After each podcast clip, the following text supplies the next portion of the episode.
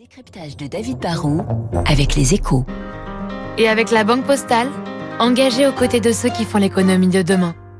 Bonjour David. Bonjour Renaud. On ne s'en rend peut-être pas tellement compte, mais, mais le prix du lait est en train de flamber. Ouais, on peut même dire qu'il atteint des niveaux records. hein. Hier, Lactalis, qui est le numéro un mondial des, des produits laitiers, c'est le groupe qui est derrière Lactel, le beurre président, ou les camemberts le petit, ou, ou le Roquefort pré- le Roquefort, euh, euh, société, voilà, je cherchais le nom.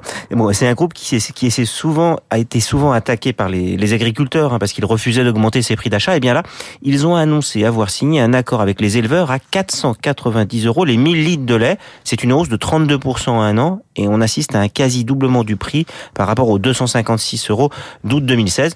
On est à des prix jamais atteints en France. Alors David, pourquoi accorder une telle hausse de prix? Bah déjà parce que les éleveurs font face à une vraie flambée de leurs propres coûts, hein, avec la crise de l'énergie qui pèse sur le fuel pour faire avancer les tracteurs, mais aussi sur les engrais, avec la sécheresse qui a joué contre les fourrages, avec la hausse du prix de l'alimentation animale.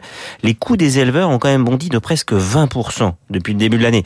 Une hausse était donc euh, indispensable. L'autre raison, c'est que les prix du lait, de, la poudre du lait et, du beurre grimpent. Le, beurre est passé à 7000 euros la tonne contre 3000 euros en 2020. Le prix de la poudre de lait, qui facilite l'exportation, a gagné 40% en un an. Lactalis fait donc rentrer plus d'argent dans ses caisses. Ils payent parce qu'ils le peuvent, mais aussi parce qu'ils n'ont pas trop le choix. hein.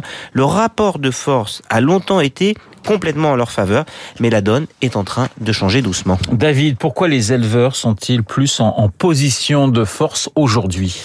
En fait, les géants de l'agroalimentaire qui transforment et valorisent le lait sont en train de réaliser qu'en France, mais aussi euh, dans d'autres pays comme la Nouvelle-Zélande, qui est un gros producteur de lait, il y a de plus en plus d'agriculteurs qui renoncent à élever des vaches. C'est très c'est trop prenant, jamais de vacances, plusieurs traites par jour et la rentabilité n'est pas toujours là. Du coup, ils sont de plus en plus nombreux à abandonner ou à ne pas avoir de successeurs quand ils partent à la retraite. Les champs de céréales remplacent progressivement les troupeaux de, de vaches normandes. L'an dernier, la collecte laitière mondiale a diminué de 0,5% après des années de croissance. En Europe, elle a baissé de près de 2%. Avec le bio, le, le métier s'était un peu revalorisé, mais même le lait bio connaît des crises, des aléas, et cela décourage les éleveurs. Mais si demain, il y a moins d'exploitation, moins de vaches, eh ben, il y aura moins de lait, et ça, bah, ce n'est pas très bon pour Lactalis. C'est sans doute aussi pour motiver ce monde paysan qu'ils acceptent du, qu'ils acceptent, qu'ils acceptent du coup, pardon, j'ai du mal ce matin, de payer un peu plus cher le lait. Voilà le Un décryptage bon de petit David. bol, ça ira mieux. Voilà, vous allez prendre un petit café au lait, ça va vous faire beaucoup de bien. Merci David, il est 7h et pratiquement 58 minutes dans deux minutes.